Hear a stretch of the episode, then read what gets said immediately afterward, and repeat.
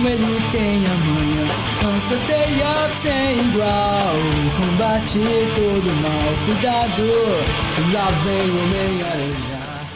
Olá, olá para você que se liga aqui no podcast mais amado do Brasil. Seja muito bem-vindo, seja muito bem-vinda. Mas esse aqui não é apenas o podcast mais amado do Brasil, como é também o mais polêmico e o mais cancelado. A gente já falou aqui que vai virar o Despida Cancelamente e a gente tá aqui para falar do filme, talvez o mais aguardado do ano, o mais hypado e comentado com certeza. Então será que a gente vai ser cancelado no episódio? Fica aí que a gente vai descobrir isso. Mas eu não estou aqui sozinho, eu estou aqui com meus queridos amigos e colegas de podcast de sempre. Eu tô aqui com o Lorenzo e o Pedro, mas eu quero fazer a introdução que a gente não fez quando a gente comentou sobre o trailer do filme. E eu quero puxar aqui primeiro o Pedro, porque a gente tem que introduzir de forma certa. Eu tenho que falar aqui pra ele: Olá, Peter. Como você está, cara? Finalmente uma apresentação digna da minha pessoa, cara. Olá, Peter. Para você que não sabe, Peter em inglês é Pedro, tá? Então, Estou lisonjeado com essa apresentação. Olá você que voltou aqui no DespidaCast para ouvir novamente as nossas meras opiniões. Antes de mais nada, eu já quero pedir um pouco de perdão pela minha voz que não tá 100% aí, porque na última semana tive uma crise de sinusite, o negócio não ficou muito bom não, mas enfim, né, assim vamos seguindo. Mas, cara, finalmente o filme mais aguardado do ano aqui nesse episódio. A gente estava muito ansioso para esse filme, a gente fez um episódio para falar sobre o trailer desse filme, coisa que geralmente nós não fazemos aqui com relação a outros. E, cara, Muitas opiniões, muitas opiniões. Eu quero ser o mais sincero possível nesse episódio. Vocês sabem aí que eu não ligo se a minha opinião não agrada, enfim, né? Eu acho que a gente tem que ser sincero e despido, assim como o nosso nome. tô feliz aqui em participar com vocês para falar do melhor filme da Marvel do ano. É isso que eu já posso adiantar. Mas, mas, mas. O mas eu vou deixar pro resto do episódio, tá? Vixe. Aí eu quero ver. Hoje o circo vai pegar fogo. E falando em um circo pegar fogo, cancelamentos, coisas do tipo, nós temos aqui o nosso queridíssimo Lacrenzo, né? Não pode faltar. E aí, cara, como é que você tá? Tá animado? Shazam, caralho, é tudo que eu tenho que falar. E, cara, talvez você ouvinte não saiba porque você não consegue ver meu rosto, mas estou gravando esse episódio com uma máscara do Homem-Aranha nesse exato momento. O cabelo fica meio estranho, eu não sei como é que eles conseguem usar com o cabelo. Fica, mas eu tô usando e é isso que importa. Cara, truque do CG, né? A gente tem que. Nos quadrinhos a gente até releva porque é desenho. Se for um CG do Don Watts, cara, você não precisa preocupar com nada, tá em boas mãos. É mesmo de CG que usam para deixar o Vin Diesel careca. Fica a dica. ah, não, aí não. Minha, minha vida foi uma mentira? Vin Diesel tem cabelo, cara? Vin Diesel tem cabelo, cara. E o Dwayne Johnson também. Ah, não, não. Que isso, cara? Exatamente, cara. E ainda falando nisso, a gente tem que ressaltar aqui que esse episódio vai ter spoilers e já agora eu vou ter que soltar um de que sim, temos Tom Holland careca nesse filme. Vocês estavam esperando bem isso esse ano, gente? cara, eu saí do cinema assim impactado com isso, porque é uma imagem que vai estar na minha cabeça durante muitos anos, velho. muitos anos. Eu não esperava realmente um trabalho de produção, uma entrega do Tom Holland, assim como o Diário de Leto entregou em outros papéis aí, onde ele teve que emagrecer, onde ele teve que raspar a cabeça, onde ele teve que realmente se deformar fisicamente para fazer um Homem-Aranha definitivo dos cinemas. Seria o Tom Holland o novo Christian Bale? é, tem Oscar vindo aí, hein? Cheirinho de Oscar. Cara, mas se não for por Homem-Aranha, sabemos que o Oscar do, do, Tom Holland vai vir com certeza pelo filme Cherry, dos irmãos Russo. Contém ironia. Ah, não, aí é passado, cara. Mas para falar de presente, agora parando um pouco com as piadas, a gente tem que falar aqui que, cara, terceiro filme do Homem-Aranha, um dos maiores filmes em questão de tempo do MCU e acredito eu que também um dos maiores filmes na questão de escopo mesmo, né? O tamanho do filme ele é muito grandioso em si. Como eu disse, aqui terá spoilers, então já temos que falar aqui principalmente que sim, agora que você que não assistiu o filme, eu peço que você primeiro vá assistir antes de ouvir as nossas opiniões, apesar de que eu fui sabendo de alguns spoilers, eu tenho que dizer isso. E não prejudicou a experiência, tá? Não foi 100% prejudicada, eu já sabia de algumas coisas, mas ainda assim, ressalto. Assista no cinema, é uma experiência única, vale a pena, independente do que a gente vai dizer aqui, se a gente gosta ou não gosta, tem as suas conclusões, como a gente já falou em outros episódios. E aqui nós temos esses três Homens-Aranhas, e por isso que o filme se torna tão grandioso, não apenas com os vilões, mas esses filmes. Puxando aqui uma das coisas que a gente tem que falar é sobre a introdução desses personagens desses outros universos, que particularmente eu senti que foi um pouco apressado. O filme, no início ali, principalmente, de todos os personagens, eu falo isso principalmente pelo Doutor Estranho. Acho que o desenvolvimento foi mais agradável, mas eu acredito que a introdução dele foi muito apressada com o tempo de filme que se tinha. É, ficou um pouco distante do personagem, parecia até estranho, principalmente distante do personagem com que ele aparece no resto do filme. E eu quero saber de vocês se isso incomodou vocês também, porque eu senti muito uma coisa nesse início do filme que foi muito aquele, aquela sensação John Watts de filmes do Homem-Aranha. Ah, cara, o início do filme é total John Watts, cara. Tu pode ver claramente uma assinatura do diretor logo no início, justamente porque é aquele negócio que ele faz tudo corrido. Parece que tudo tem que estar tá na velocidade duas vezes. As consequências do Peter Parker ter a sua identidade revelada dura 10 minutos de filme. A cena do Demolidor é uma cena muito aleatória que é bem legal de ver o, ele lá em cena. Eu adorei ver o Demolidor no filme. Porém, também é uma coisa ali que tá num momento de cenas muito rápido e depois tu logo esquece, assim, ao longo do filme tu logo esquece da presença dele. É, sobre isso do Demolidor, Lorenzo, só te interrompendo aqui, eu tenho que fazer esse parênteses enorme porque é uma aparição que a gente já esperava. A gente sabia que o Charlie Cox ia voltar. Então, nós tivemos uma confirmação do Kevin Feige antes mesmo do filme estrear, de que ele estaria de volta. E aí a gente já teorizou que ele estaria no filme. Só que mesmo a gente já teorizando isso, sabendo que ele poderia estar, a cena em questão não cria um suspense para falar que, olha, esse cara é realmente importante.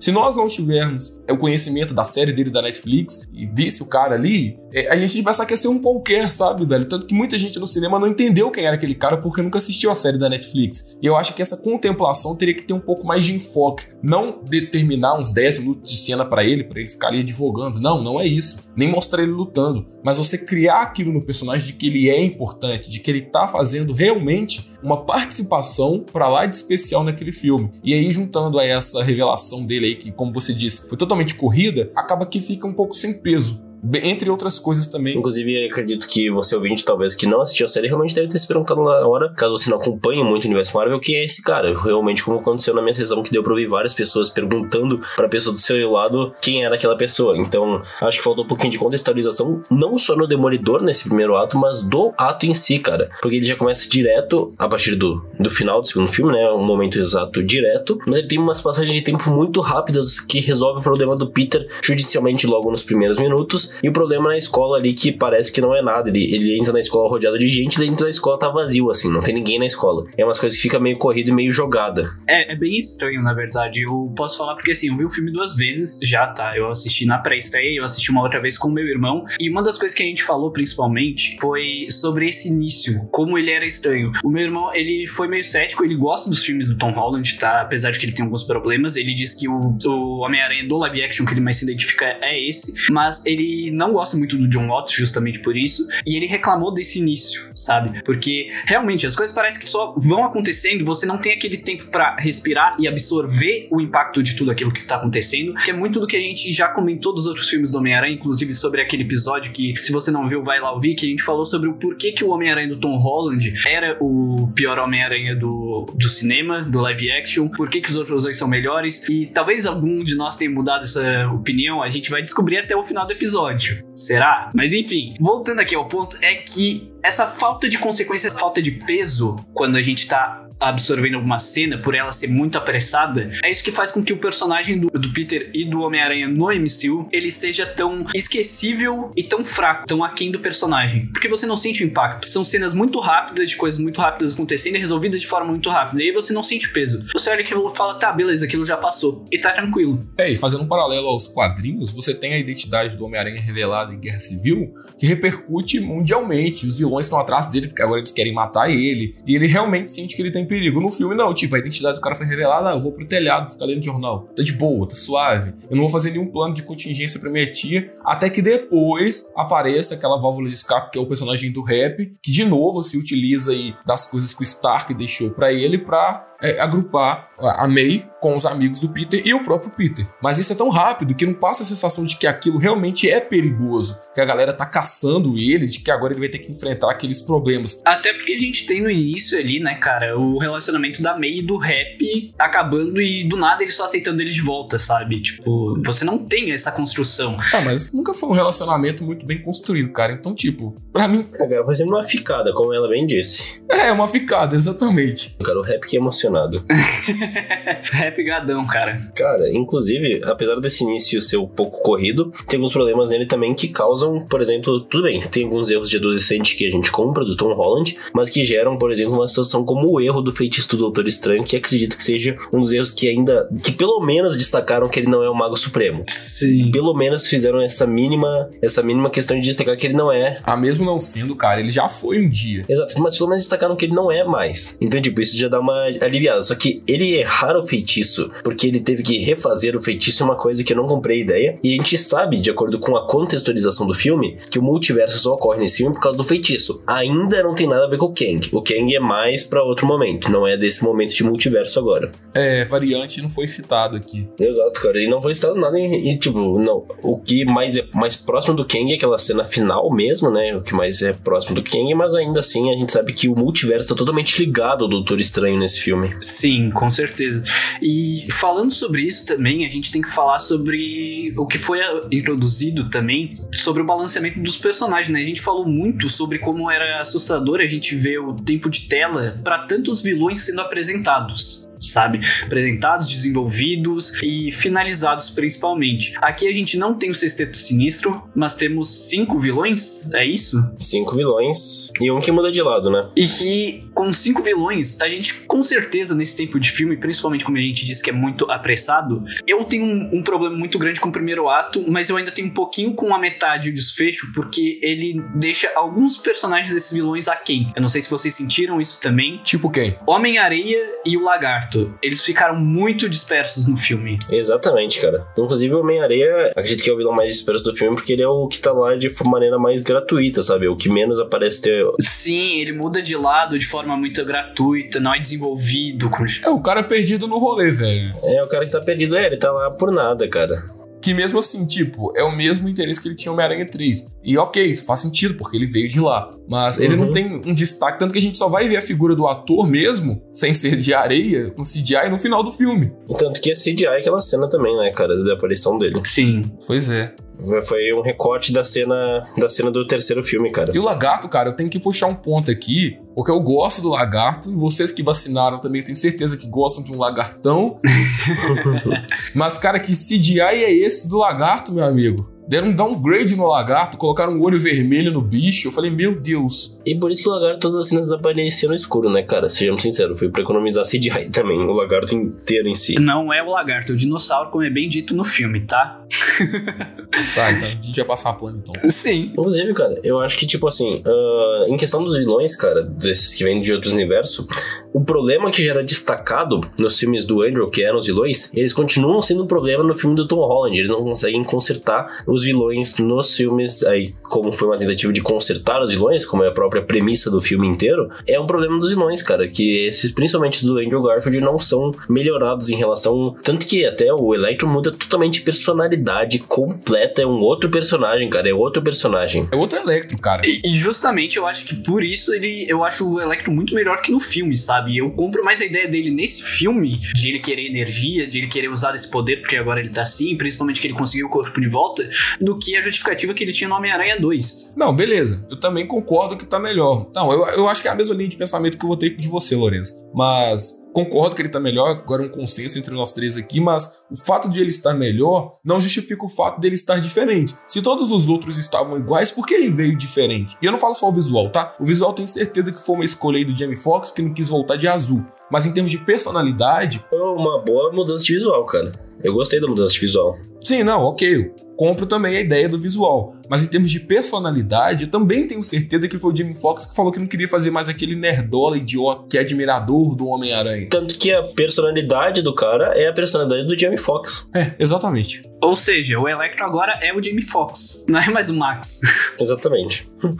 o Electro mudou. O Electro é uma nova mulher. para não ser só críticas e críticas, cara, tem que destacar aqui e fazer também uma crítica nesse caso a DC, destacar a fantástica atuação do William Defoe nesse filme. Como sempre, né? Ele sempre tá muito bem. Ah, o cara vai chorar de novo pelo Coringa. Tenho certeza, meu Deus. não, não é, pelo, não é pelo Coringa, cara. Minha crítica de si é o fato deles terem posto o William Defoe como Vulco, cara. Eu sei que ele é importante pro Aquaman, mas é o William Defoe. Tu não bota ele num personagem secundário do Aquaman. Tu bota ele como um dos teus principais atores. Essa é a minha crítica de si. Cara, a gente teve muito hype em cima do Octopus durante todos os trailers, todas as coisas, mas, cara, o Duende Verde, o William Dafoe, ele roubou a cena demais. Ele tá incrível nesse filme. Sim, a atuação dele tá fantástica. Inclusive, ele e o Andrew Garfield são os dois melhores atores do filme. Nossa, com toda certeza, com toda certeza. Não só os dois melhores atores, como os dois melhores personagens do filme, tá? Uhum. A gente vai falar um pouquinho sobre os outros Homem-Aranha aí, mas eu tenho que destacar isso. E o Dafoe, a gente sabe que ele deita na atuação não tem como. Eu chorei sobre isso do Vulco que o Lourenço citou aí no episódio de Liga da Justiça Snyder Cut, mas ah, tá, eu tô confortável com isso hoje. E cara, como ele é sádico, aquela cena onde ele é, vira de lado e tipo, ele tá conversando sobriamente, do nada bate o espírito do duende, tipo, é um take que ele já muda completamente a forma de atuar. Eu fiquei fascinado com aquilo. E aí o cara vai, apanha, ele começa a rir. Falei, cara, é o Coringa, velho, é o Coringa. Tipo, é sádico, é o Coringa. Inclusive, você é ouvinte, cara. Eu tenho certeza que você tem um amigo que quando fica bêbado, acontece a mesma coisa que o Duende Verde, ele esquece de qualquer coisa. Ele pergunta, ele volta quando ele acorda assim de tá bêbado, ele tá lá, o que eu fiz ontem? eu tenho certeza que você tem um amigo do Duende Verde. É, não tem não, tá? Olha, se você não tem um amigo do Duende Verde, você é o amigo do Duende Verde. Fica a dica. Esse cara sou eu. you. Cara, eu tenho que, eu, que ressaltar aqui também uma cena que eu não vi muita gente falando, tá? Você, eu, eu vi muito das pessoas falando sobre essas cenas que vocês falaram, mas uma das cenas que ele instiga o Homem-Aranha do Tom Holland a matar ele ali na, numa das cenas finais, cara, eu achei aquilo incrível, sabe? O sorriso dele vendo que ele tava corrompendo o Homem-Aranha, sabe? Como ele queria corromper a moral dele, que era a coisa que principalmente segura ele como Homem-Aranha. Cara, incrível, incrível demais. Foi uma coisa linda de se ver. Sim, sim. Zero defeitos, cara. Doente Verde é um puta vilão, tanto nas adaptações, em live action. Tirando aquele lado espetacular 2, aquele ali foi meio apressado. Tinham que colocar para matar a Gwen para fazer referência aos quadrinhos. Poderia até mesmo morrer pelo Electro, né? Mas enfim. Mas, porra, no primeiro Homem-Aranha, e é um dos meus filmes favoritos do Aranha. Ele é sensacional, cara. Eu amo a dualidade que ele tem com o Doente Verde. Embora a gente tenha essa semelhança aí com o Coringa em vários aspectos, não só pelo Dafoe. Mas, pô, me convence, eu gosto dele. E o visual que colocaram pra ele agora um pouco mais atual me ganhou. E aí, ó, curiosidades, tá? Bloquinho aqui especial. Dessa vez sou eu que estou trazendo curiosidades. para você que não sabe, o William Dafoe, ele disse que teve uma exigência para fazer esse filme. E ele, nos seus 66 anos, disse que não queria fazer apenas como aparições rápidas. E por isso mesmo que a gente teve a quebra da máscara dele para ele aparecer mais. E não apenas isso, ele disse que queria fazer as próprias cenas de ação que não utilizassem CGI. Porque ele queria aparecer o máximo possível por fazer o que ele gosta. E não só pelo dinheiro. Olha como este homem é incrível incrível. Segundo fontes, o John Watts teve uma espécie de piripaque do Chaves quando ele ouviu que o William Defoe queria fazer cenas com efeito prático. É, ele ficou em choque, não teve como. Não, cara, o William, o William foi, foi genial nesse filme, realmente é o, um dos melhores atores, assim, e um dos melhores atores a fazer um vilão na Marvel. Uhum. Realmente ele. Eu, inclusive, acredito até de cabeça que ele foi o que melhor atuou como vilão nos filmes da Marvel até o momento. Sinto muito, Brolin. Mas, cara, fantástico, cara, fantástico. Ele ainda foi eu saí com o olho brilhando assim por causa da atuação dele, principalmente na cena final, onde ele, cara, tu vê que lá tu fica boquiaberto vendo ele, que ele tá tão bom quanto no Homem-Aranha 1. Cara, eu diria que melhor do que no Homem-Aranha 1, tá? Justo. É, porque no Homem-Aranha 1 a gente tem ele um pouco mais caricato. Uhum. É porque a época pedia, né? É, sim, a época pedia. Então, assim, um personagem que deu certo tanto lá quanto aqui. Foi revitalizado com sucesso, a gente pode dizer assim. Uhum. É, 2021 tá sendo um ano louco mesmo, né? A gente tá elogiando adaptações do MCU, gente. Por essa ninguém esperava. É, mas uma coisa aqui que eu não vou elogiar, e ainda sobre esses vilões, é o Dr. Octopus. Gosto muito do Albert Molina, mas aqui o cara foi reduzido a um palhaço que sofre bullying, velho. Aquela cena em questão onde eles zoam o nome dele, cara, para mim não entra na minha cabeça. É, é. Tipo, um vilão consagrado, um nome imponente, e os caras fazem piada. Doutor o que? Octopus. Ah, Pô, me ajuda. É uma das coisas que a gente tem que pontuar aqui, que eu não gostei principalmente. Eu tenho que dizer aqui que o filme não é perfeito, tá? Eu gostei bastante, mas o filme não é perfeito, é justamente por isso. Muito da assinatura do diretor, que a gente bem falou no início do episódio e no início do filme, que se tem é da assinatura do John Watts, e isso envolve principalmente essas piadinhas. Esse. pequenos pontos de humor, e eu coloco humor entre aspas porque ele muitas vezes não funciona. Eu vi na minha sessão mesmo, eu posso dizer, que eu vi muitas pessoas ali assistindo o filme em momentos que era claramente de piada tinha até aquela pausa para vir a risada e ninguém riu, o cinema estava mudo, sabe? E aí você fica tipo, cara, por que você tá fazendo isso no momento em que não precisa, sabe? Ou com personagens que não precisam. O Doutor Estranho faz a piada do Scooby-Doo duas vezes, cara, e na segunda é pior ainda. É bem complicado isso e é até um negócio que eu fico até um pouco feliz porque a gente já tem confirmação aí, para você que não sabe, a gente já tem confirmação de que terá mais uma trilogia deste Homem-Aranha do Tom Holland e não estará nas mãos do John Watts. Ainda não temos confirmação de quem vai estar em cargo disso, mas como a gente já sabe que ele vai para o Quarteto Fantástico, ele não estará com as mãos do Homem-Aranha. Então, temos a esperança de que teremos um Homem-Aranha ainda melhor e falaremos um pouco mais do porquê disso mais pra frente. Hashtag volta Sam Raimi. É, mas também a gente ficou com um pouco de medo e pé atrás aí de ser mais uma bomba do Quarteto Fantástico como foi a adaptação de 2015 e também o segundo filme que é um pouco mais fraco lá daquela, daqueles dois filmes, né? Daquela, daquela biologia, digamos assim, lá da Fox como a gente teve aqueles filmes lá com o Chris Evans de, de Tocha Humana, né? Então a gente tem que só esperar aí e ver se. Inclusive, melhor versão, melhor versão do Tocha Humana, assim, possível foi aquele Chris Evans, cara. Sim, Chris Evans, para mim, ele é melhor como Tocha Humana do que como Capitão América, tá? Falei, tô leve. E temos que puxar aqui porque, cara, o maior hype entre todos, e particularmente era um medo meu muito grande de como eles introduziriam, como seria colocado, e principalmente como seriam adaptados esses outros Homens-Aranha. Sim, novamente, temos Andrew fucking Garfield e Tobey fucking Maguire voltando aos papéis de, de Homem-Aranha, e ambos estão incríveis principalmente o Andrew Garfield, cara, como este homem me emocionou na sala de cinema. Cara, a cena dele falando sobre a Gwen, nossa, eu chorei. Eu, eu não tenho como, cara. Não dá. Não dá. E primeiro tem que destacar que Andrew Garfield já está aqui, ó. Se você estiver ouvindo isso, Andrew Garfield, você está convidado para o episódio do Despidamente, do DespidaCast, sobre a quarta temporada de Cobra Kai. Que a gente sabe que você é muito fã, então a gente está te dando essa honra de participar do nosso episódio. Tá feito convite, Andrew. A gente está te dando essa honra, cara. o, o cara tá com autoestima alta. que importância eu tenho Despida, cara? Que importância eu tenho Despida? Na minha cabeça, eu sou o melhor. Eu tenho que pensar na minha profissão, eu sou o melhor. Ah, cara, é que pra quem não viu aí, procure aí nas redes sociais da Netflix. Tem um vídeo onde o Angel diz que ele, é, ele tava viciado em Cobra Kai e o elenco de Cobra Kai faz um vídeo agradecendo ele e tal. E o cara fica todo emocionado porque o Angel é gente como a gente. É, o cara é incrível, né? É o melhor Homem-Aranha. A gente falou isso no episódio do Homem-Aranha. E aqui tá ele novamente para provar que um terceiro filme é mais do que obrigação da Sony, tá? Faça um terceiro filme com o Andrew Garfield aí porque a gente quer ver uma trilogia para ele também. O Homem-Aranha mais inteligente de todos. E mais habilidoso, cara. É o que mais me leva a fé de que realmente dá porrada nos vilões. Tanto que ele diz no filme que eh, durante um tempo ele teve uma era sombria onde ele tava pegando pesado com os caras. E, pô, eu quero ver isso sabe? Esse Homem-Aranha amargurado e sentido pela morte da Gwen. E também com um desfecho mais legal, porque nós tivemos dois vilões aí meio meh pra ele, que é o Lagarto e o Electro. E aquela cena do Rino. É, ele encontra. Mas, tipo, tinha tudo pra encaminhar um sexteto ali para ele no final do segundo filme, saca? E acabou não acontecendo. E ele é um ótimo Homem-Aranha, e isso eu acho que ninguém acontece. Eu nunca vi ninguém falando mal do Homem-Aranha dele, sabe? Do Peter já, mas do Homem-Aranha não. E ele aparecer de novo é muito bom. Embora a sacada da cena onde eles são trazidos para esse universo da Marvel Marvel, eu não gosto.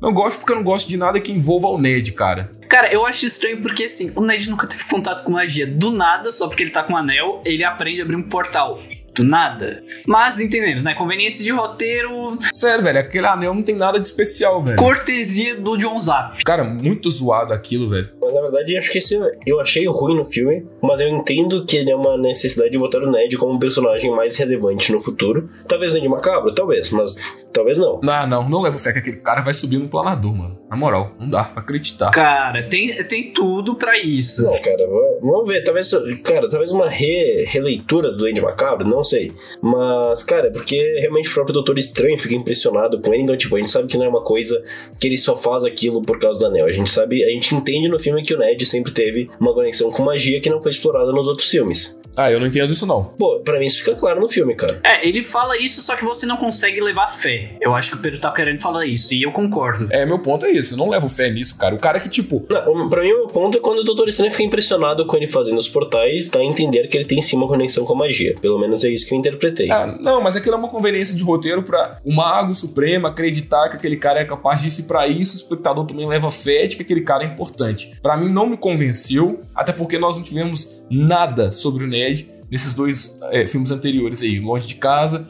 e o De Volta pro Lar. Ele era simplesmente o amigo, o nerd da cadeira e foda-se, nada mais. Ele não acrescentava nada pro universo da Marvel. É, até, até metade desse filme, realmente, ele é só ali o cara que é alívio cômico, cara. Nem pra isso serve muito direito, porque, né, humor John Zap. É, humor de um zap, não dá. É só uma das coisas aí que realmente deixou a desejar nessa trilogia, porque a gente sabe que o Homem-Aranha é um personagem voltado ao humor, à comédia, e essa comédia sempre existiu, independente da adaptação. A gente tinha, sim, momentos de comédia lá na trilogia do Tobey, e a gente tinha, sim, também momentos de comédia, e acho que até mais momentos de comédia, nos dois filmes do Andrew. Porém, essa comédia era balanceada, e era uma comédia que fazia sentido. E que funciona, cara. Aquela cena dele com ele no caminhão lá, enfrentando bandido, daí ele fala que pode chamar dele, chamar ele de um monte de coisa, menos de meu amor. Mano, aquilo é incrível, aquilo é puro Homem-Aranha dos quadrinhos. É um suco, assim, retirado. Exato, velho. O toque do telefone dele, tocando a musiquinha clássica do Homem-Aranha. É, é um humor, mas não é um humor escancarado, no sentido do cara pegar e falar assim, ó, tá aqui o humor, ri. E aí tem essas pausas aí, como você disse, na sua sessão, e tipo, ele espera. Isso me passa essa impressão de que o diretor põe essa sacada de humor e ele, ele espera o momento em que a plateia ria pra ele continuar fazendo o que ele tem que fazer. Isso é muito ruim, velho, porque é a falta do timing do humor. Chegamos àquela ideia, então, Pedro, de que o John Watts está para diretor no MCU, assim como Friends está para a série de humor? Ah, não posso dizer, cara, porque cancelamento nesse episódio já vai ter muito. Diante de algumas críticas que a gente tá fazendo. E aí eu vou e meto que não gosto de Friends. Aí não dá, velho. Eu tenho que ser um cancelamento por episódio. Ah, eu falo aqui, não gosto de Friends, acho forçado, tá bom? Aí eu falo aqui, eu nunca vi Friends, cara. Tem quem goste, não julgo. Cara, inclusive, uma das coisas mais engraçadas envolvendo o filme, na minha opinião, foi o momento da aparição do Toby, que, pelo amor de Deus, eu não esperava ver ele tão velho. Foi um baque, assim como fã, cara. Eu também, eu achei que iam colocar um CG, sabe? Tipo, Não, não, não CG, cara, mas eu não sabia. É que, tipo assim, ele saiu muito da mídia depois do. Aí ele fez alguns filmes nos anos ali 2010, mais ou menos. E depois ele saiu um pouco da mídia, cara. E daí, cara, fazia muito tempo que eu não via ele em si. E, cara, não sabia que ele tava tão velho, cara. Então ele passa muito aquela vibe do Homem-Aranha do Aranha Verso. Aquele Peter Parker velho, acabado, velho. Só que a gente entende também que ele não tá velho acabado. Então, no comparativo entre os cara, três. eu dei muito mais risada na segunda vez que eu fui ver o filme, tá? Porque eu tava vendo com meu irmão. E a primeira coisa que ele falou, quando apareceu o Tom, ele falou: Olha lá, mano, que cara de drogado.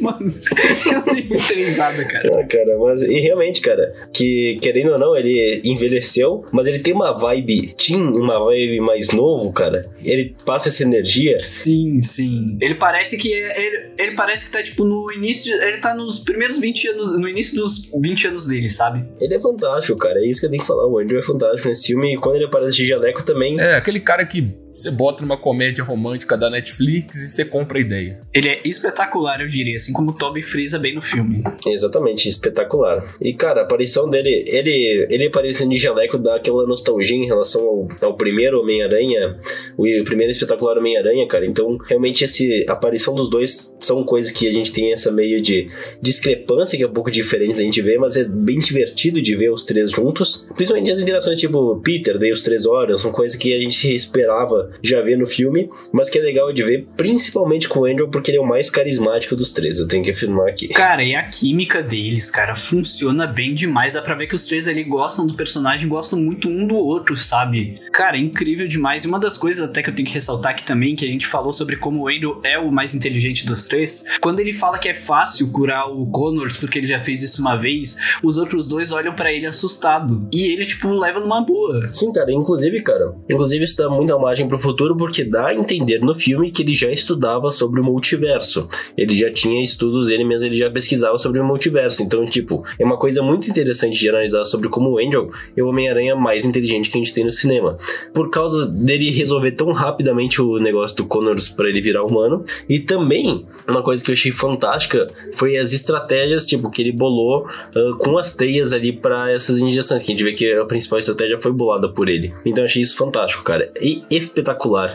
É, e uma coisa que eu acho muito da hora também, principalmente falando sobre isso, a gente pode ter mais futura. Uh, a gente pode ter futuramente mais Aranhas Versus em live action, porque o Tom Holland disse que gostaria de ver recentemente a Spider-Gwen e a Mulher-Aranha no universo do MCU. Então pode ser que a gente veja isso aí acontecendo e principalmente o Andrew Garfield voltar. Quem sabe? Eu espero muito que isso aconteça porque eu quero ver mais, mano. Dá aquele gostinho de quero mais, porque ele não teve o desfecho que merecia com a trilogia dele. É, biologia, né, cara? Ele não teve três filmes. É, então, é, sim, eu concordo. A gente vai subir uma tag no Twitter aí, ó. Semana que vem, galerinha, aproveita o embalo do Natal. A gente não subiu do Snyder Cut? Vamos subir aí, release Andrew Cut. Corte do terceiro filme do Andrew. Queremos com o mesmo uniforme, com o mesmo ator, porque o cara se entrega ao personagem. É um cara que ama o personagem e é um cara que acrescenta ao Homem-Aranha. E aí, junto a isso, tanto ele quanto o Tobey, em suas participações, que foram até maiores do que eu imaginei, são personagens que vêm para complementar o núcleo que realmente era carente do Tom Holland. Nós nunca tivemos a figura do tio Ben aí, e a gente passou por Tony Stark e por diversas aventuras inocência aí que o Homem-Aranha fazia, a ponto de caçar os vilões e arrumar o problema. E esses caras vieram realmente para falar com ele como funciona assim um Homem-Aranha, as coisas que eles passam, as pessoas que eles perdem e como eles perdem, né? É, tanto que o Tobey até tem uma conversa direta com o Andrew que eles perderam o tio Ben e que o próprio tio Ben falou a mesma coisa pros dois, entende? Aquilo ali é a essência do Homem-Aranha sendo passada pro Tom Holland. Só que isso acontece no terceiro ato. Então, antes disso, nós temos esse mesmo Tom Holland inconsequente dos dois filmes anteriores. O Tom Holland é aquele cara que causa o problema e aí depois, com o coração maior do mundo, ele quer resolver aquilo e bota fé de que as pessoas podem mudar. E principalmente, uma coisa que a gente tem que ressaltar, Pedro, e que a gente teve nos dois primeiros filmes e nesse aqui foi diferente, e que a gente já reclamou muito, é a falta de consequências quando ele faz esse tipo de coisa. Ele caça o problema, ele causa um monte de problemas para outras pessoas, só que depois no final parece que tá tudo certo e ele não tem consequências futuramente daquilo, sabe? Não aprende. E eu digo consequências, tipo, dentro do núcleo dele mesmo. E aqui a gente tem isso. Principalmente com a morte da Tia May. Aquilo lá é pesado. Inclusive, cara, estava faltando uma perda pra esse Homem-Aranha, cara. Porque se alguém me falar que a perda do Tony Stark é uma perda nível Tio Ben pro Homem-Aranha, eu vou bater nessa pessoa. Então, tipo, cara. Não apoiamos violência, tá? É, por favor, Lourenço. Não, é.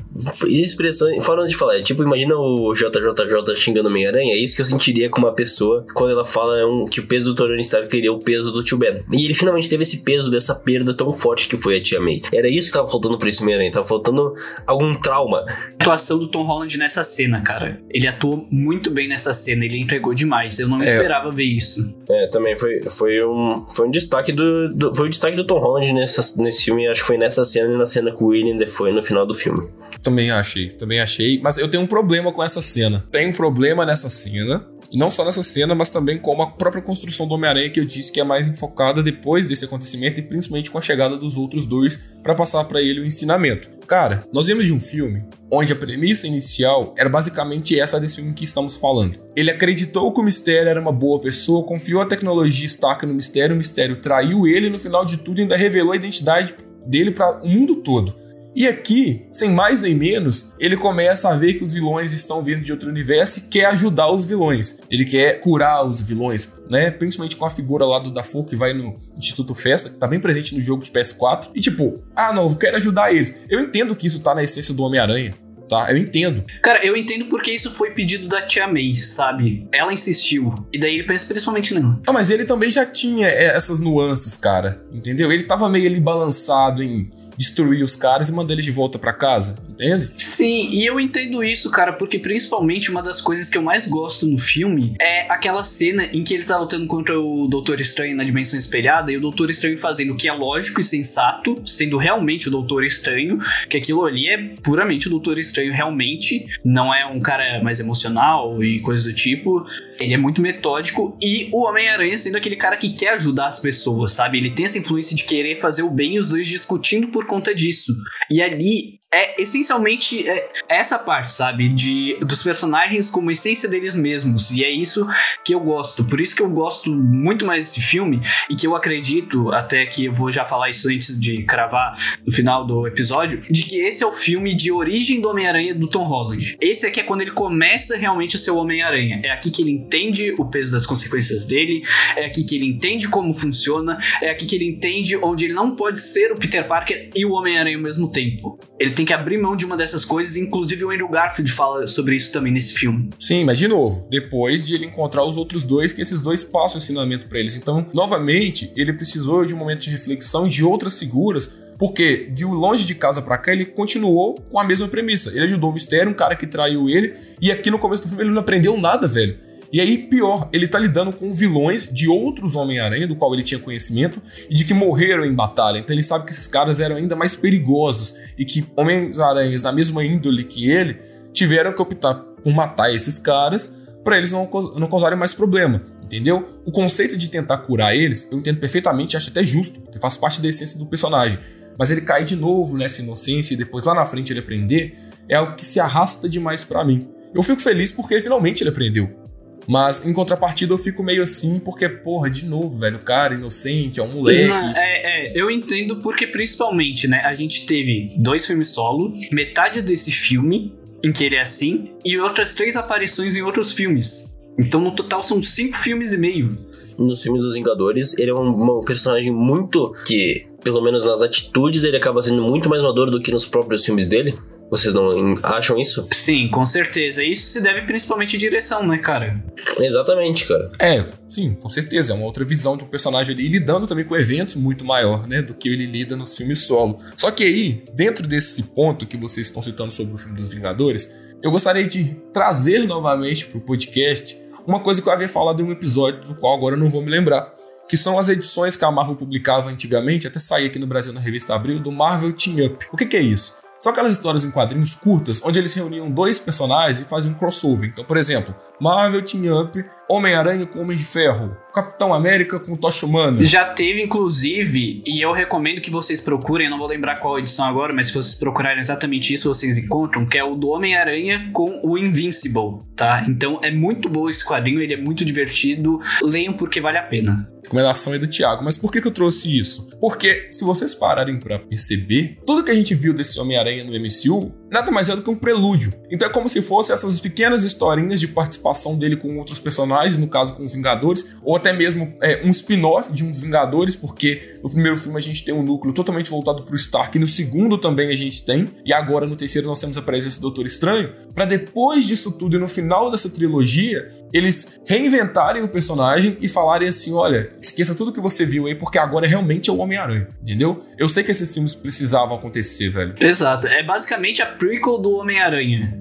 É, é um, resetaram ele, vamos dizer assim, resetaram ele. E esse soft reboot foi necessário, era necessário, mas quando você olha para trás, você ignora completamente aquilo que foi feito. Da mesma forma que essas revistas são passageiras. E eu não queria isso. Entende? Eu, quando ele entrou em Guerra Civil, eu falei, pô, esse Homem-Aranha aí pode, pode dar certo, hein, velho? O cara é mais adolescente e tal. Mas não, depois que ele foi ficando independente, eu vi que aquilo ali realmente não tinha conserto. E aí vieram para esse filme realmente para consertar isso, embora seja só no final. Cara, isso me lembra muito uma coisa, agora um comparativo. A diferença é que o terceiro filme desse comparativo é ruim, que é Star Wars, cara. Que Star Wars teve que ignorar o filme 8 para fazer um 9. A diferença é que o 9 continuou ruim. Exato. E o 9 ele é basicamente fanservice feito do jeito errado. Esse aqui é um fanservice feito do jeito bom. Porque, cara, quando tem um fanservice envolve ressuscitar um cara sem envolver, tipo, o multiverso, como foi o, o caso aí, foi que o cara, na verdade, sempre esteve vivo, aí é burrice mesmo do Star Wars, né, cara? Não tem como defender. É, e nem, nem justificar como, né?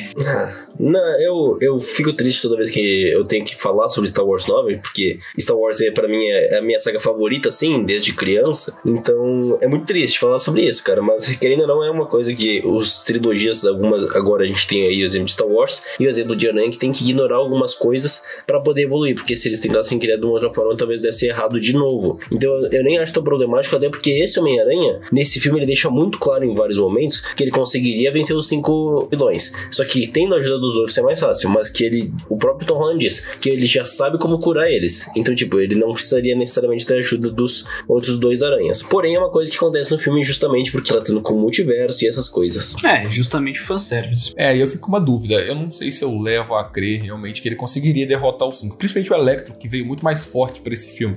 Tanto que quem ajuda a derrotar ele é o Dr. Octopus. Mas, é, é, enfim, cara, é o fanservice. A gente gosta, a gente não desagrada do fanservice. Precisaria existir. Até porque cada um dos aranha tem um jeito diferente de lutar.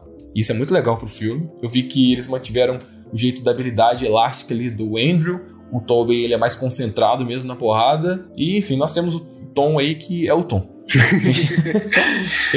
Fazer o quê, né, velho? Mas não culpa do Homem-Aranha dele, mas sim do, Tom, do John Watts, né? Que fez esse caminho pro personagem dele. Eu acho legal, é, dando um adendo aqui para essa parte de cada um ter as suas, suas particularidades, eu acho legal como eu, não é só o seu tom. Aqui tem principalmente de que ele já trabalhou em equipe, ele sabe como trabalhar em equipe, ele puxa isso ali no filme, naquela luta final, e que ele é o estrategista, sabe? Ele é o cara que puxa ali aqueles gatilhos rápidos para eles se ajudarem. E isso é muito interessante. Dá uma, uma importância a mais pro personagem que a gente tava faltando ver ver. E leva a entender também de que ele amadureceu com as experiências que ele passou durante os eventos aí do MCU. Sim. Inclusive, eu achei muito engraçado quando ele fala sobre os Vingadores. Daí, daí ele, nenhum deles entende. E o Andrew pergunta se ele tá numa banda, cara. Ninguém conhece, velho. cara, mas falando do Andrew agora, cara, aproveitando esse gancho e nessa interação dos três aranhas, tem que destacar, fiquei muito triste que o filme tenta tirar o Andrew pra bosta. Cara, eu entendo porque, tipo, ele se sente muito mal, sabe, com, com o que aconteceu. Eu entendo por quê, cara, porque ele foi o único que não enfrentou um alien como é justificativo do filme, cara, mas eu fico muito triste que eles tiraram ele pra bosta, porque, como a gente disse, ele é o mais inteligente e mais habilidoso do, da parada. Não, não é nem pra bosta, é porque, tipo, ele se sente muito mal, principalmente por conta da Gwen, sabe? Daí isso afetou a autoestima dele. E eu acho que eu entendo, é, eu entendo principalmente por conta que isso acontece no Aranha Verso.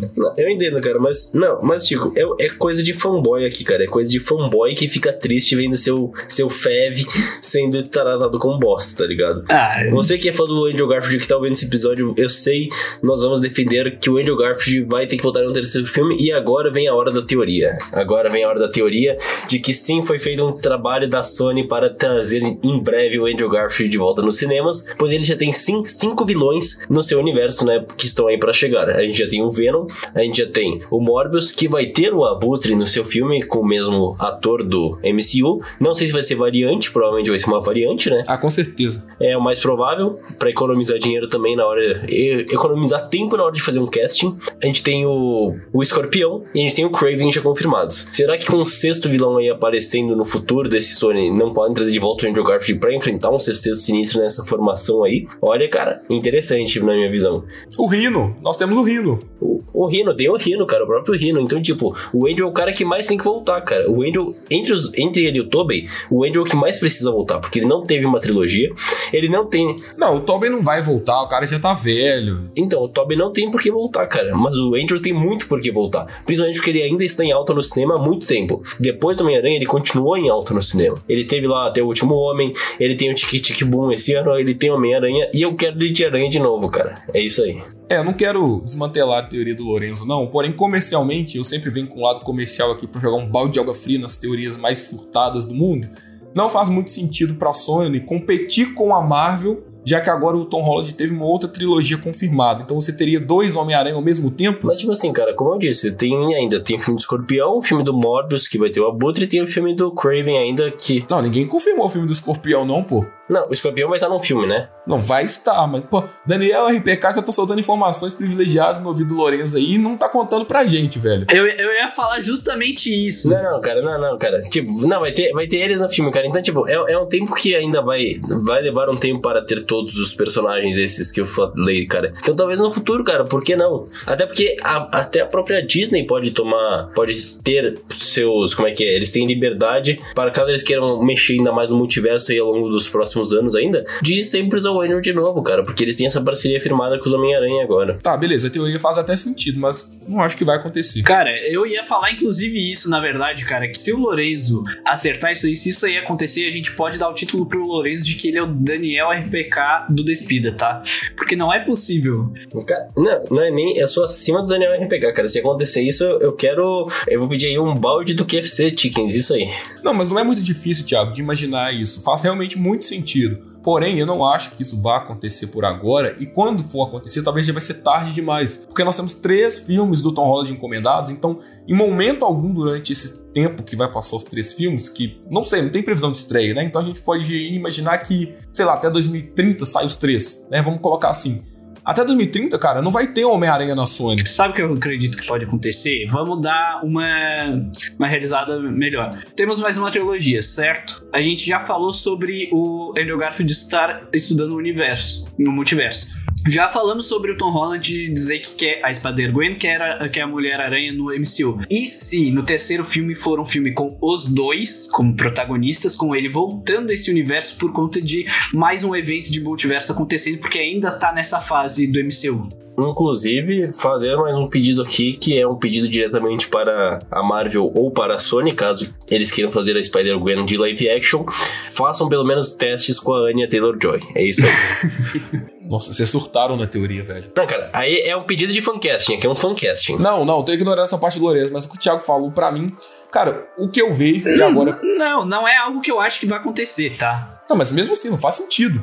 Cara, para mim faz mais sentido do que o que o Lourenço falou de criar um outro universo e terceiro filme pro Andrew Garfield com esse terceiro. Mas o outro universo já está criado, cara. O negócio é só eles botarem ele interagindo com os personagens. Não tem que criar outro do zero. É que, como você disse, eu não acho que precisa disputar o Homem-Aranha, sabe? Unificar não, seria mais isso, não, tudo bem. É, nesse ponto não. O que eu acho que poderia acontecer, que talvez seria uma teoria até mais acertada, se caso eles tivessem desistido ou então finalizado o arco do Tom Holland, é agora trabalhar com o Miles Morales nesse universo da Marvel e aí sim trazer o Andrew pro universo da Sony. Seria uma forma mais justa de você competir ali. Agora, dois Peter Parker coexistindo na mesma época de tempo em que os filmes são lançados de dois em dois ou de três em três anos, não vai rolar, cara. É um tiro no pé do estúdio fazer isso.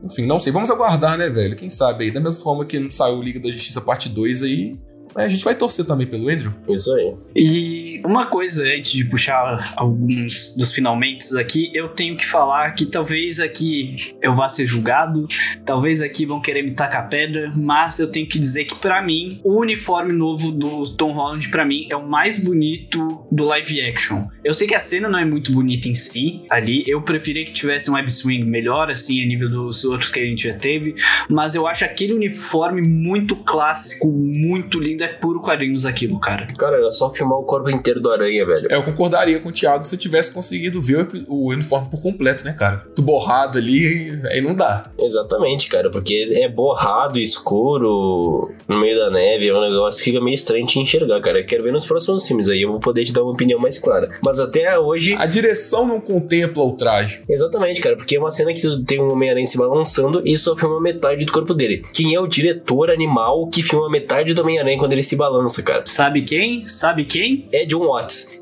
É, João do Zap. Tá todo mundo fazendo pedindo desculpa pro John Watts e tal. Mas, cara, nas questões técnicas, ele continuou o mesmo cara de sempre.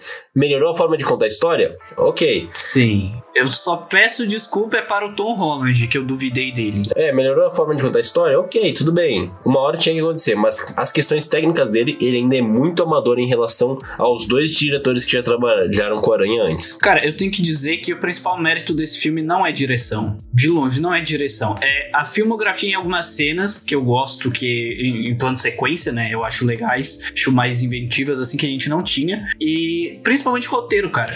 O que salva esse filme é o roteiro. É, eu não concordo não, tá? Inclusive tem uma cena específica, cara, né, que era para ser, que é pra ser uma das melhores cenas do filme, que é o Tom Holland saindo no soco com o William Defoe, e a cena é muito confusa, cara. É, cor, é um corte para tudo que é lado, é bem luta, é meio borrada, assim, se tu para pra ver. É uma coisa que fica confusa de tu assistir. Então, realmente, o John Watts ainda não está no nível dos outros diretores do Aranha, e por isso eu fico feliz de que ele provavelmente não vai fazer a próxima trilogia. Não, eu fico feliz e fico triste, porque o cara vai estar no quarto Quarteto Fantástico. É um cara que teve três filmes para aprimorar a sua direção, e aí com certeza talvez ele deve ter pegado um pouco de dica com Sam Raimi, né, que dirigiu o primeiro Homem-Aranha, e talvez com o Mark Webb, que eu acho difícil, mas que fez o melhor trabalho em filmes do Homem-Aranha em termos técnicos. Mas, porra, é muito ruim, cara. Os efeitos são mal finalizados, assim como os pôsteres. Então, eu reclamei dos pôsteres aqui no, em algum episódio, se não me engano, foi no próprio trailer, ou em algum mais pra frente. E ainda disse: olha, se os pôsteres estão nesse nível, os efeitos não estão. não devem estar lá grandes coisas. E aí foi saindo o trailer, cabeça flutuando. O cara não sabe trabalhar com a dimensão espelhada do Doutor Estranho. É tudo muito feio ali dentro, diferente do filme do Doutor Estranho. E ele não sabe trabalhar com CGI então, eu, a minha crítica maior com esse filme é com o John Watts. Não teve redenção nenhuma dele aqui, não. O mesmo trabalho pouco que ele fazia, ele continuou fazendo, porém agora, muita gente não tá levando isso em conta e com certeza vai taxar a gente de chato, porque a nostalgia está falando mais alto. Então muita gente ainda está no hype. Eu já consegui absorver o hype do filme e agora estou falando logicamente aqui como uma pessoa que está analisando acertos e erros do filme. Mas tem muita gente aí que, por exemplo, acha que o roteiro é maravilhoso e que é um dos melhores filmes super-herói da história por conta da nostalgia. Então, quando você vê três Homem-Aranha em um filme só, você fala, porra, foda, melhor filme do mundo. Não é. Inclusive, eu tenho aí uma própria crítica em relação ao roteiro, porque para mim foi o furo mais descarado do filme, que até quem gostou do filme notou, que foi o, o fato do Venom e do Electro terem sido transportados para o multiverso com a justificativa do estranho, que foi as pessoas que sabem que o Homem-Aranha é o Peter Parker foram transportadas. O Electro não sabe disso e o Venom nem tem um Peter Parker no seu universo. Então, cara, a única justificativa que eu vejo pro Venom é o negócio lá de, ah, eles têm uma conexão multiversal porque ele é uma simbionte. É o máximo máximo. É o máximo que eu posso ver. Faz sentido. É, esse, esse eu aceito, cara. O Venom eu aceito. O Electro eu não vejo justificativa. Lorenzo, me deram uma, justifica uma justificativa de que todos os simbiontes compartilham as mesmas memórias e etc. Sim, eles têm essa conexão multiversal que, tipo, essas memórias dos simbiontes passam. Então, eu compro essa ideia porque eu sei que isso é um conceito que existe dos simbiontes e realmente existe isso, cara. Então o Venom eu até compro essa ideia. Mas eu não consigo comprar a ideia de jeito nenhum do do Electro, cara, do Max. Eu não consigo comprar essa ideia, cara, porque, tipo, em nenhum momento. Tanto que na hora do filme lá, quando o Andrew tira a máscara, ele disse que pensava que o Andrew era negro. Então. Exatamente. Então, cara, ele conheceu é naquele momento o Homem-Aranha. Então fica bem. Não, e não só isso, cara. Se fosse seguir ao, pé da letra, isso de que todo mundo que sabia que o Aranha era o Peter, o Harry do espetacular tinha que voltar. Ele explicou que eram só alguns, tipo, algumas pessoas escaparam. Tipo, ele explicou que foram alguns só que escaparam das mãos não, do sim, Strange. Sim, mas eu tô falando de forma literal. E é por isso que a explicação sobre é, o conhecimento de colmeia do Venom faz sentido. Vamos teorizar um pouquinho aqui. Suponhamos que esse Venom, essa simbionte, na verdade, seja a mesma simbionte do universo do Sam Raimi lá do Tobey Maguire. Ela pode agora estar nesse universo e adquiriu um novo hospedeiro, um novo Ed Brock. E por isso nós temos um visual diferente, enfim, isso a gente não vai levar em conta, velho. Questão visual, os caras podem mudar o visual do Venom e tá tudo bem para nós. E aí, como o outro Venom conhecia, como a outra simbionte conhecia o Tobey, né, o aranha do Tobey, e agora ela está como hospedeiro, ela quis ficar nesse universo, ela veio para esse universo e trouxe o Ed Brock junto do Tom Hardy, porque ela conhecia o Toby e não necessariamente o Peter. Enfim, dá para colocar algumas coisas aí que fazem sentido, mas em geral, cara, é meio jogado. Uhum. Inclusive, o Venom está no filme apenas para largar uma simbionte num balcão e voltar pro seu universo é uma coisa bem gratuita também, cara. O que me deixa mais irritado ainda com Venom 2, porque eu pensei que eles tinham feito Venom 2 no botão do foda-se pra botar ele no MCU. E no final, eles fizeram o botão do foda-se porque eles não souberam fazer o filme mesmo, cara. Ficou ruim mesmo. Complicado, né, cara? Fica, fica difícil a gente poder aceitar uns negócios assim, apesar que a gente já falou aqui de como o Venom 2 ele tem suas particularidades, né? Seus pontos, vou colocar levemente positivos, porque não são só acertos, né? Mas, assim, uma coisa que a gente tem que falar, e agora eu já quero puxar também do veredito de vocês, sobre uma pergunta antes de eu pedir a nota de vocês e o quanto vocês gostaram, é saber se vocês acham que o que eu já acredito, né, pelo que foi dito aqui, eu quero saber de vocês se esse é realmente o melhor filme de herói do ano, no geral, ou se é também e ou o melhor filme do Homem-Aranha no geral. O melhor filme de super-herói do ano se chama Liga da Justiça, corte de Zack Snyder. Porém, o melhor filme do ano da Marvel, sim, é esse. Nem tanto pelo mérito dele, mas eu acho que mais pelo demérito dos outros que, porra, realmente não convenceram e não passaram de 2 de 5, velho. Eternos, Viúva Negra, Shang-Chi que foi melhorzinho, beleza, concordo. Mas de resto. Eu ia falar, se é 2 de 5 Shang-Chi, aí é sacanagem. Não, Shang-Chi é bom, é ok, eu gosto. Mas ele sim se coloca como um filme muito bom da Marvel esse ano, diante dos outros. Mas como o do Homem-Aranha não é o meu preferido. Não é o meu preferido porque, novamente, e agora já puxando pro meu veredito, é um filme que sobrevive de hype e sobrevive de nostalgia. Como o meu hype já passou e eu consigo ver o filme mais ceticamente, eu não me deixo levar por esse hype, por essa euforia de ter três Homem-Aranha, por esse coração quentinho que a gente sai da sessão de cinema. Eu já tive esse momento e agora, diante dessa opinião que eu estou dando, eu não tenho mais. Então, é, é um filme com muito furo de roteiro, tem muito detalhe visual aí que é muito feio, que chega a incomodar, porque o CGI realmente é ruim. E novamente, nós temos um filme que se apoia dessa vez em outras figuras e não na central que é do Tom Holland. Então, o filme é muito mais convidativo pelo fato de ter os vilões de outros universos e os dois outros Homem-Aranha, porque não também o Demolidor, talvez, tá? É uma ceninha ali pequena, mas a gente sabe agora que ele tá no MCU. E, né, velho, não é o melhor filme do Homem-Aranha. Acho que eu seria muito louco de dizer isso diante de outras obras que a gente tem, como o próprio Homem-Aranha 2 ou o próprio Homem-Aranha 1, que eu gosto bastante. Até mesmo o 3 lá, que tem aquele Venom doido, tem uma trilha sonora do caralho, velho. É muito boa aquela trilha sonora. Até certo ponto, o Homem-Aranha 3 é muito bom, principalmente nos arcos do Homem-Areia, cara. É, o negócio fica feio quando colocam um Venom ali, aí colocam o Harry de doente, mano. É, bagunça que a Sony quis fazer, né? Obrigaram o Sam Raimi a colocar. E isso é bem triste, na verdade. A gente sabe, até hoje, a gente sabe dessa notícia hoje em dia, que teria uma chance de filme 4 do Kutobe e Sam Raimi se não fosse esse filme 3. É, exatamente. É, então, como eu disse, não é o melhor filme de herói do ano. E para mim não é o melhor do Aranha. Eu gosto muito mais do Homem-Aranha 2 e do Aranha 1. Eu não vou colocar o Aranha Verso aqui porque é animação e aí, né? Para mim vale a pena comparar. Mas a gente já cansou de falar aqui que Aranha Verso é perfeito, não tem defeitos, tá? Pois é, não. Então não tem como não. Mas é um filme com um saldo positivo aí, pelo menos por enquanto, né? A gente sabe aí que ele serve mais como um prelúdio e essa finalização para agora realmente a gente ver do que o Tom Holland é capaz sem amigos, sem família, sem dinheiro, sem Tony Stark e sem volta para casa. e sem volta para casa. Literalmente, né, velho? Tô morando no apartamento agora, a gente tem até mofo. Esse é o aranha que a gente gosta. É, isso aí. Que ouve ali o radinho da polícia, que vai atrás ali dos crimes, né, pô? Isso me deu uma é, aliviada no coração, porque eu falei, pô, realmente agora o cara vai amadurecer, vai pra faculdade, parou aí de ficar ficar dependendo de Tony Stark, velho. Acho que isso prejudicou muito o núcleo desse Homem-Aranha aí, no final de tudo, né? Então, meu saldo pro filme é ok, tá? Pra mim é um 3 de 5, é um filme ok. Não é espetacular, tá? Não é um filme que eu vou amar ver de novo, porque, de novo, ele me convidou pela nostalgia. Me deparei com essa nostalgia, eu gostei. Mas depois que esse sentimento passa, para mim é um filme bom, como qualquer outro aí. Não é nenhum evento que vai me dizer que eu tenho que colocar ele entre os cinco melhores filmes de super-herói da história. É, rapaziada, sabemos quem será o cancelado desse episódio, né? Eu já devo ter sido aí com o comentário sobre Friends, mas já sabemos quem é que vai ser o principal hater aí. Mas eu quero saber do Lorenzo, que, cara, lembrando aqui a vocês que a gente não falou nada sobre as nossas expectativas. A gente já não tinha expectativa, na verdade, antes do filme, e a gente não falou nada sobre o filme antes de gravar o episódio. Então aqui a gente tá sabendo as nossas opiniões pela primeira vez. E Lorenzo, por favor, fale, porque eu sei que eu e você a gente tem as opiniões mais parecidas daqui do podcast. Ou seja, o Pedro que se foda, né? O Pedro é o hater, é isso aí? É, é isso aí.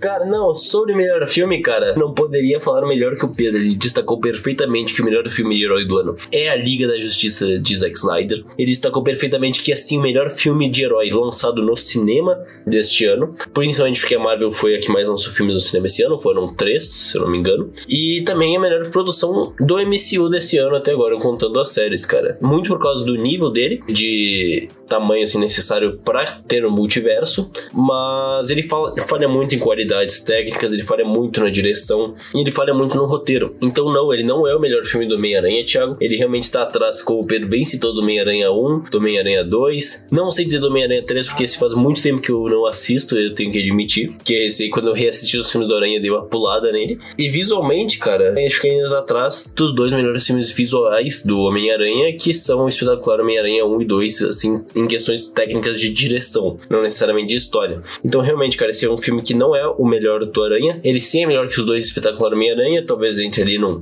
um top 3, um top 4 dos filmes do Homem-Aranha. Porém, realmente não é o melhor ainda. Falando sem esse hype do cinema. Indo agora pro veredito, cara, acredito que foi sim um filme do MCU que foi muito bom em relação aos outros, como o Pedro bem citou. Talvez não, não muito bom em relação a Shang-Chi, porque como eu já falei aqui, eu gostei bastante de Shang-Chi, achei que foi um filme muito legal e muito bem feito pela Marvel esse ano. Mas sim, ele é melhor que Shang-Chi pelo contexto dele, né? Que é uma coisa muito maior do que um filme de origem. Então a minha nota vai ser o 3 de 5 também. Porém, um 3 de 5 que deveria ser mais. Eu sinto que o filme deveria ser mais pelo tamanho que ele é de trazer os três aranhas juntos, de trazer os vilões. Então é um 3 de 5 que eu queria ter poder dar mais, mas não consigo, sabe? Eu entendo.